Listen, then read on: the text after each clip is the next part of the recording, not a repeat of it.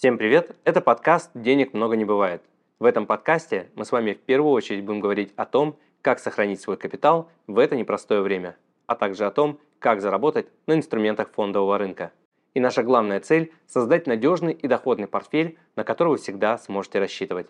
Сегодня я хотел бы с вами обсудить такую тему, как меняется рынок труда и экономика с внедрением новых технологий.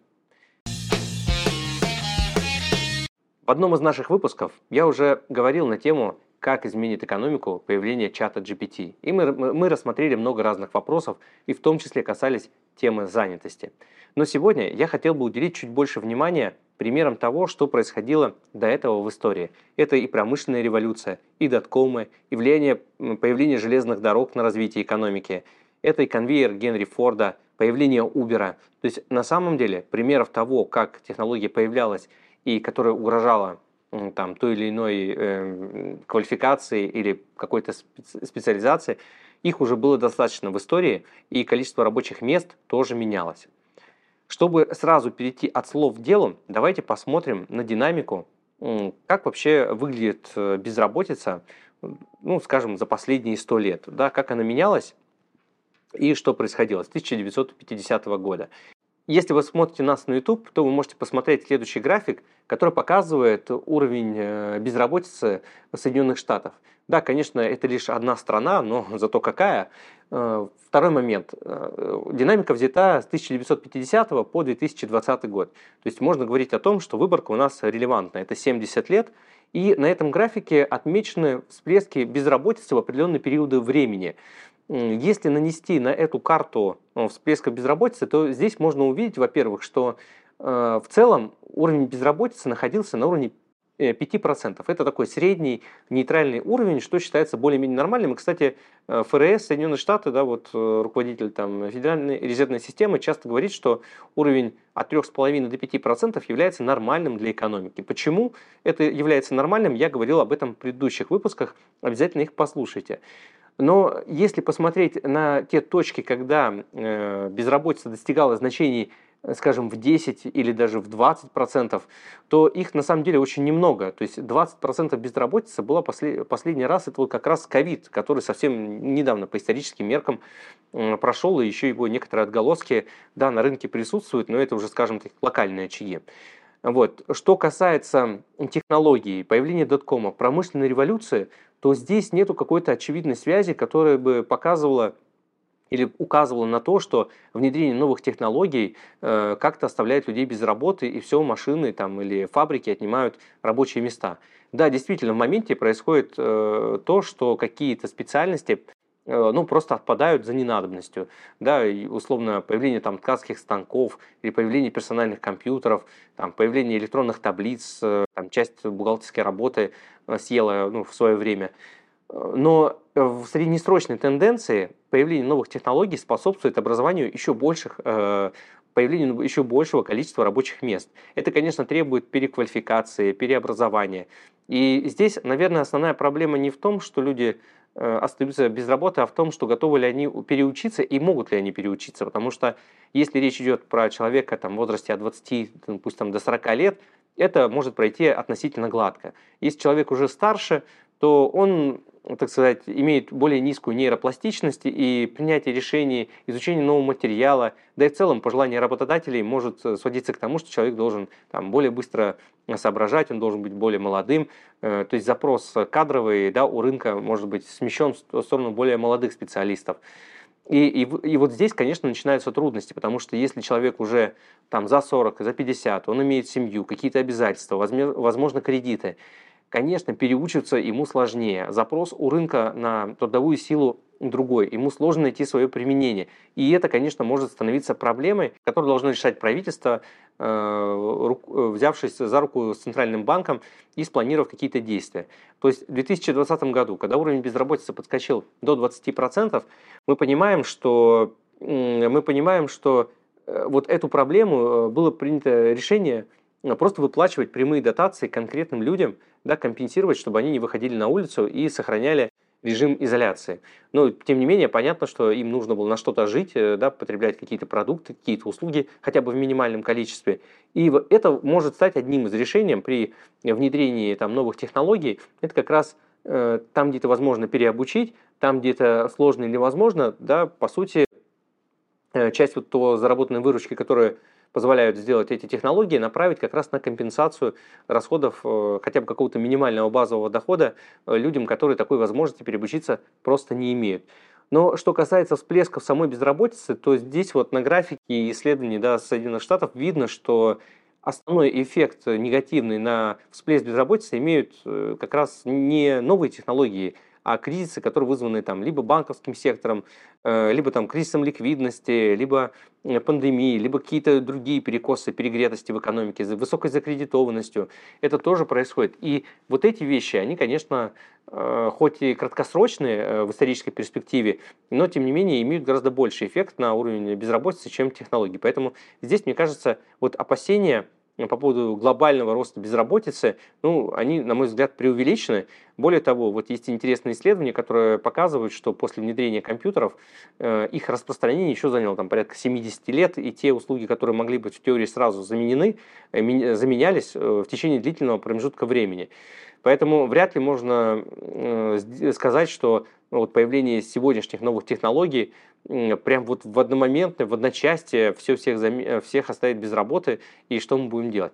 Вот я думаю, что вот так быстро это не произойдет, хотя, конечно, сдвиги в экономике происходят, и ФРС также отмечают, что они следят за этой темой, и что им это тоже очень важно, потому что уровень безработицы – это, конечно, не просто экономически важный элемент, это еще и социально-политический элемент, который ну, то есть при большом количестве недовольного населения, которое не получает зарплату, вы рискуете получить, э, ну, просто гражданскую войну, э, что, в общем-то, наверное, последнее, чего хотел бы допустить регулятор, последнее, чего хотело бы допустить там правительство любой страны.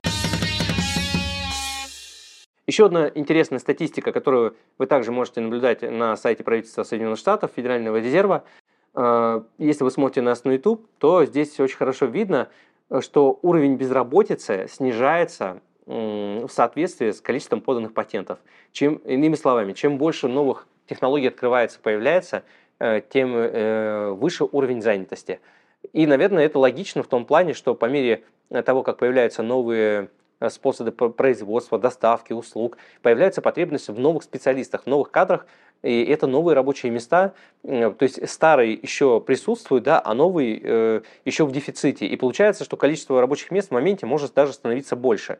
Хотя в некоторых э, направлениях, такие как телефонные станции, да, когда придумали э, там, автоответчиков, э, половина операторов вот, телефонных автоматов, они тоже перестали быть необходимы. Хотя в моменте, когда технология так появилась, их стало больше. Через несколько лет их ну, стало в пять раз меньше. То есть тоже нет какой-то линейной зависимости. Что касается промышленных производств, то здесь ситуация точно такая же. При появлении новых технологий сначала количество работников растет, то есть пока еще сохраняются старые, нужны новые, а уже на процессе оптимизации, когда новые технологии полноценно входят в жизнь, уже начинается отказ от предыдущих версий полностью. То есть в этом плане у тех, кто понимает, что он находится под прицелом ликвидации своей профессии, э, по большому счету должен уже сейчас задуматься о том, а какую переквалификацию он может пройти.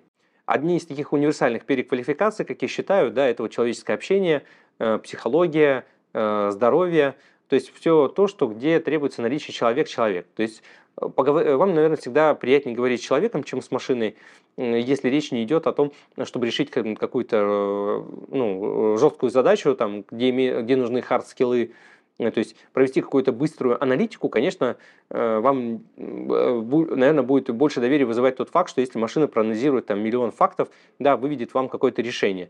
Но опять же, ключевое решение ну, там, останется за вами, потому что, возможно, все-таки не все факторы были учтены.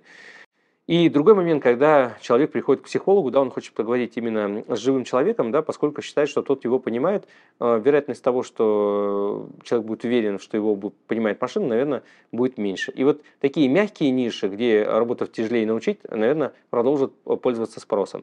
Но даже все те самые профессии, как бухгалтеры, финансисты, э, не знаю, промышленное производство. Если вы крутой специалист, как утверждают некоторые, то вам это будет не страшно, и, скорее всего, всегда сохранится там 5-10% задач, которые будет сложно стандартизировать, сложно будет передать роботу по разным причинам.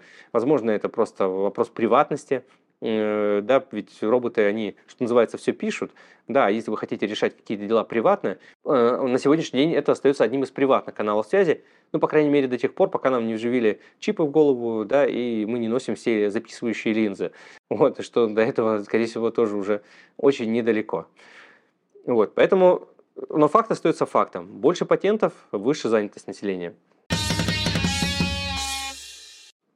Тоже интересная статистика, еще одна, также взятая с сайта Федерального резерва, показывает нам э, высокую корреляцию, что продуктивность экономики растет с появлением, э, с, с ростом занятости населения. То есть появляются новые технологии, патенты, растет занятость и растет, собственно говоря, продуктивность экономики, то есть ее доходность, экономический рост так называемый, тоже увеличивается. Поэтому в целом, если подводить итог этой теме, то можно сказать, что новые технологии скорее несут благо, чем какую-то угрозу. И есть много разных ресурсов, которые подтверждают тот факт, что да, с появлением новых технологий э, уровень э, рабочих мест он только растет.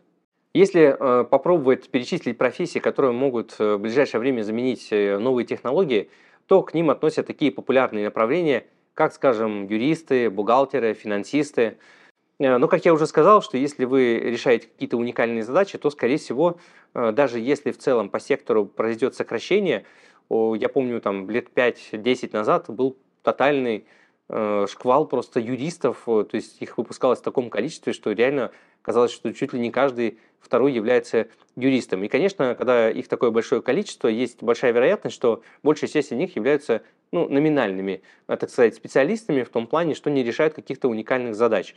Но всегда практически в любой э, сфере и в любом направлении есть там, примерно 5-10% специалистов, которые ну, делают эту работу хорошо, э, работают эту, делают там отдельно, от, отлично от остальных, и их услуги, скорее всего, продолжат Э, сохранить спрос и интерес.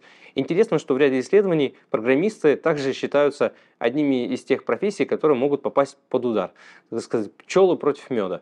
В том плане, что эти технологии, которые сейчас позволяют создавать в том числе чат GPT, может по сути э, писать код самостоятельно, делать его быстрее, лучше, более защищенным.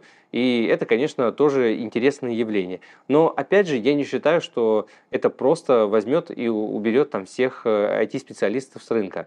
Многие считают, что CMM профессии или журналиста, так как GPT уже генерит какой-то контент, может полностью их заменить. Поэтому э, все эти профессии, они, может быть, э, станут в меньшей степени представлены человеком, или в конечном итоге нас будет, с нами будет работать некий симбиоз специалиста плюс технология. Потому что, потому что на сегодняшний день да, еще остается много белых пятен. Например, факт-чекинг. Да, всем известно, что сбор информации там, тем же чатом GPT, он не отвечает э, вопросам проверки э, той информации, которую он нашел. Ну, я думаю, что эта проблема решаемая, и она уже, скорее всего, решается. Но плюс есть э, большое количество нюансов и факторов, которые, скажем, робот может не учесть ввиду того, что он не понимает, какие отношения сложились у одного человека с другим. И для того, чтобы решить конкретно эту задачу, скажем, э, в вакууме, она была решена для всех одинаково. Но если мы учитываем отношения там, двух, трех или группы людей между собой, нужно такое предложить решение, учитывая эти взаимоотношения. И как это делать, если вы не обладаете ну, там, полной картиной мира, ну или там не являетесь там членом этой группы, ну, наверное, будет очень сложно. Э, вероятность того, что люди будут полностью делиться всей информацией с роботом, тоже, наверное, не очень высокая. Поэтому, наверное, спешно предполагать и делать вывод, что роботы действительно э, там всех заменят, но, тем не менее, обучаться чему-то еще никогда не поздно, и это стоит делать. Причем это работает как на уровне отдельных индивидуумов, так и на уровне компаний, так и на уровне государств. Что с точки зрения компании, здесь, конечно, следует ну, проводить оптимизацию, не отставать от рынка, потому что снижение костов, это а, снижение издержек, да, по-прежнему будет влиять на ценообразование, на способность получения прибыли и выручки, и, и важно здесь именно не отстать. Э, что касается государств, использование новых технологий, э, по большому счету, может создать угрозу там, национальной безопасности, поскольку если другие силы могут использовать искусственный интеллект для какой-то для более быстрого принятия решений, для анализа оценки ситуации. И если у страны не будет такого же инструмента для а, защитной э, стратегии, то, конечно, э, можно эту гонку вооружений, так называемую, проиграть. И что очень чревато и политическими, и экономическими последствиями в итоге. Ну, конечно, для появления всех этих технологий нужно иметь базово крепкую экономику, Э, для этого, э, в том числе с этого можно начать и применять э, все эти изложенные технологии, да, которые сейчас с большой скоростью появляются. И важно, конечно, внедрить и вот эти технологии, в том числе для оптимизации государственного аппарата, в том числе для, для такой большой страны, как Россия, поскольку большое количество вот этих принятий решений, большое количество согласований это все достаточно долго. Я думаю, что здесь э, скорость принятия решений также будет влиять на скорость и темпы экономического развития. По некоторым оценкам, э, Китай, благодаря э, технологиям, подобным как GPT, да, может ну, чуть ли не удвоить свой экономический рост. Это при том, что они и так идут со скоростью 6-8% в год роста ВВП. Ну, то есть, если они будут идти со скоростью там 12-15, то, ну, я думаю, что за 10 лет, да, они станут не просто державой номер один, а там чуть ли не повелителем мира. Вот. Ну, я, конечно, шучу, но думаю, посыл вы мы поняли. Если подводить общий итог этой теме, то, я думаю, вы уже поняли, к чему я клоню. Э, что, да, количество рабочих мест будет увеличиваться, количество новых специальностей будет расти. Э, в этом плане экономический рост э, продолжит увеличиваться. Кстати, появление новых технологий может позволить решить проблему замедления экономического роста, да, поскольку повышение производительности – это всегда самый здоровый путь для решения проблем. И э, самое важное, что не стоит бояться там, отказа от новых профессий, это, как показывает история, процедура достаточно плавная, долгая, растянутая во времени. Э, главное не стоять самому на месте да, и э, постоянно как минимум владеть двумя какими-то профессиями. Одной основной, второй, что называется, запасной. Если запасной у вас нет или запасная тоже находится под ударом, ну, значит, начните путь с чего-то, изучайте что-то еще, Время, я думаю, при желании у всех может найтись. Хороших вам инвестиций.